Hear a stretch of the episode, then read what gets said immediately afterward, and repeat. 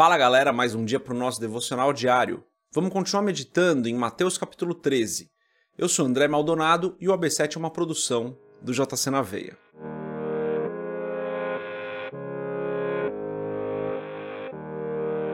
Mateus capítulo 13, dos versos 10 a 17, está escrito assim: Os discípulos aproximaram-se dele e perguntaram: Por que falas ao povo por parábolas? Ele respondeu: a vocês foi dado o conhecimento dos mistérios do reino dos céus, mas a eles não. A quem tem será dado, e este terá em grande quantidade. De quem não tem, até o que tem lhe será tirado. Por essa razão eu lhes falo por parábolas, porque vendo eles não veem, ouvindo não ouvem nem entendem. Neles se cumpre a profecia de Isaías Ainda que estejam sempre ouvindo, vocês nunca entenderão. Ainda que estejam sempre vendo, jamais perceberão. Pois o coração desse povo se tornou insensível. De má vontade ouviram com os seus ouvidos e fecharam os seus olhos. Se assim não fosse, poderiam ver com os olhos e ouvir com os ouvidos, entender com o coração e converter-se, e eu os curaria. Mas, Felizes são os olhos de vocês, porque veem, os ouvidos de vocês, porque ouvem. Pois eu lhes digo a verdade, muitos profetas e, perdão, muitos profetas e justos desejaram ver o que vocês estão vendo, mas não viram, e ouvir o que vocês estão ouvindo, mas não ouviram. Até aqui, até o verso 17, vamos fechar os nossos olhos, curvar nossa cabeça e fazer uma oração. Pai, tu és bom, o Senhor é justo, santo, fiel e verdadeiro. Não há outro como o Senhor. Tu és o nosso Deus Todo-Poderoso, o Alfa e o Ômega, o princípio e o fim. Tu és aquele que era, que é e que há de vir. O Senhor é o Deus Todo-Poderoso, o Santo de Israel. Tu és o Rei dos Reis e o Senhor dos Senhores. Não há outro que se iguale a ti, nenhum se compara ao Senhor. Tu és o nosso Deus verdadeiro. Obrigado, Senhor. Obrigado por mais esse dia. Obrigado pela tua graça, pela provisão que o Senhor tem derramado sobre as nossas vidas, pelo alimento de todos os dias. Obrigado pela nossa família. Obrigado por tudo que o Senhor tem permitido que nós façamos. Obrigado pela tua palavra. Obrigado pela nossa igreja local, igreja na qual o Senhor nos plantou. E aqui eu oro por cada pessoa que está nos acompanhando aqui, incluindo a igreja dessas pessoas. Obrigado por essas igrejas que o Senhor tem usado para abençoar as nossas vidas. Eu peço, Pai, perdoa os nossos pecados da mesma maneira que nós temos perdoado as pessoas. Sempre na mesma medida para que nós nos lembremos, Pai, que é imprescindível que nós perdoemos o nosso próximo. Tem misericórdia de nós, Senhor. E eu peço em nome de Jesus que o Senhor nos abençoe hoje, nos guarde, nos livre de todo mal, que o Senhor guie cada passo que nós dermos. Nós dependemos totalmente do Senhor. Sem o Senhor nós nada somos. Guia o nosso dia para aqueles que vão trabalhar, abençoe o trabalho. Para aqueles que vão estudar, abençoe os estudos.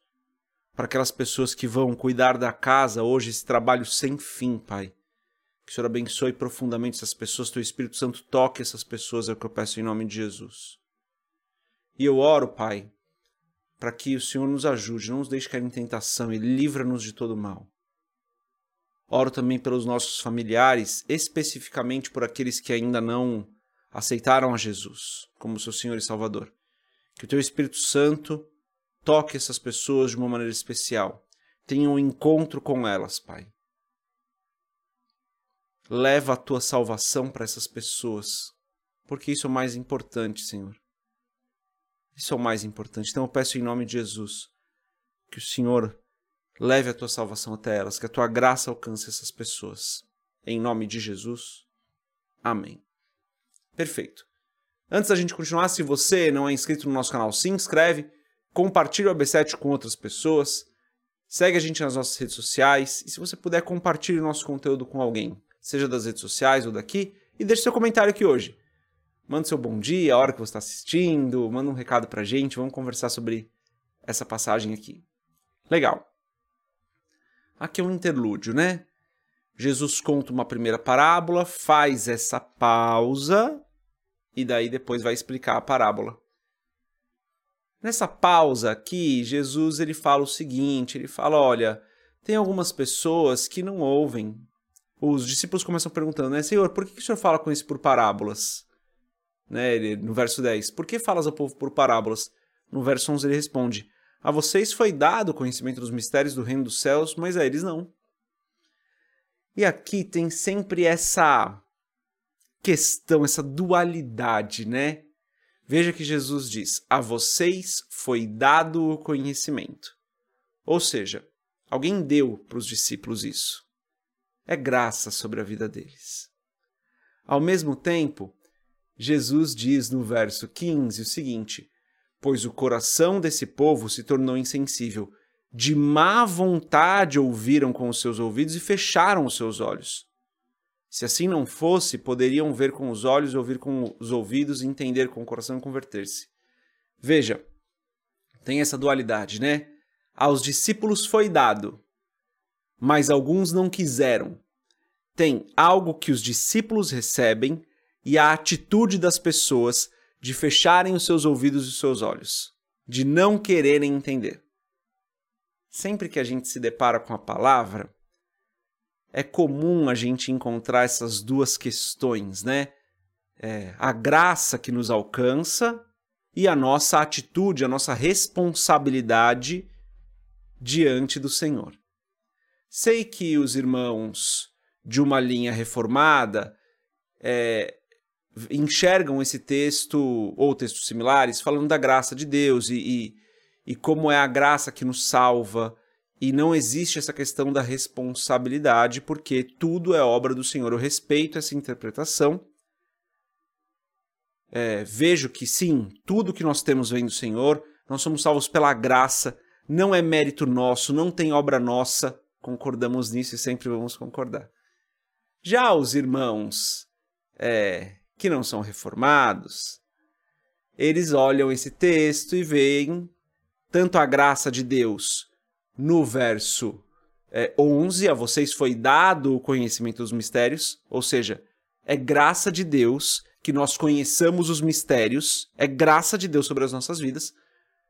E também enxergam no verso 15, como eu falei, a responsabilidade humana. Eu, particularmente, lendo o verso 15, enxergo bem claramente a responsabilidade humana. Veja o que Jesus diz: pois o coração desse povo se tornou insensível. De má vontade ouviram com os, com os seus ouvidos e fecharam os seus olhos. Ou seja, eles fecharam os olhos, eles ouviram com má vontade. E o coração deles foi se tornando insensível. Então existe uma questão da nossa responsabilidade diante da semente que é plantada, que é lançada na nossa terra. Resgatando o texto de ontem, né? Se você não ouviu o AB7 ontem, ouça resgatando o texto de ontem, existe também uma responsabilidade nossa de sermos uma boa terra. E o que é ser uma boa terra? É ouvir com os ouvidos, ter os olhos abertos e entender aquilo que está sendo ministrado. Estou olhando aqui para o verso 15, tá? O, povo, o coração desse povo se tornou insensível. De má vontade ouviram com seus ouvidos, ou seja, temos que ouvir de boa vontade e fecharam seus olhos. Precisamos ter os nossos olhos abertos. Se assim não fosse, poderiam ver com os olhos, ouvir com os ouvidos, entender com o coração, ou seja, nós precisamos entender, isso vai ser reforçado amanhã, né, quando nós lermos o próximo texto, que é a explicação da parábola. Nós precisamos entender, e então somos uma boa terra para essa boa semente, como falamos ontem.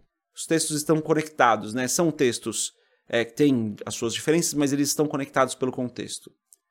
Então, pessoal, é graça de Deus sobre as nossas vidas que nós tenhamos conhecimento dos mistérios do Senhor. Nós somos salvos pela graça, tudo é pela graça, gente. Tudo é pela graça. Ao mesmo tempo, tem um mistério aqui, que existe uma responsabilidade humana.